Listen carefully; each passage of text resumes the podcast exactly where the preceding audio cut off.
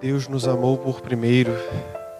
Essa palavra escrita por São João é muito bonita e significativa para nós, isso porque não temos que fazer todo o esforço, e sim Deus que nos ama, e o nosso ato de amor é sempre uma resposta a esse primeiro amor que Deus tem para conosco. E de que forma ele nos amou? Enviou o seu Filho único. Nós lemos também assim na carta de São João hoje.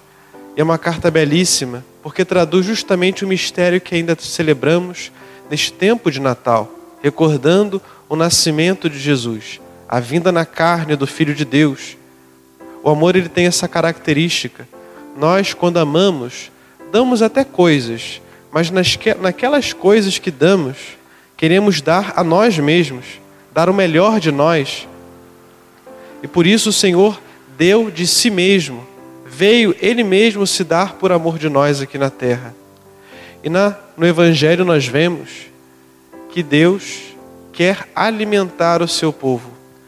E aquele alimento que Ele dá, o pão que Ele multiplica, Ele quer significar ali não só o alimento material, mas também aquilo que nós hoje aqui estamos fazendo, celebrando a Eucaristia.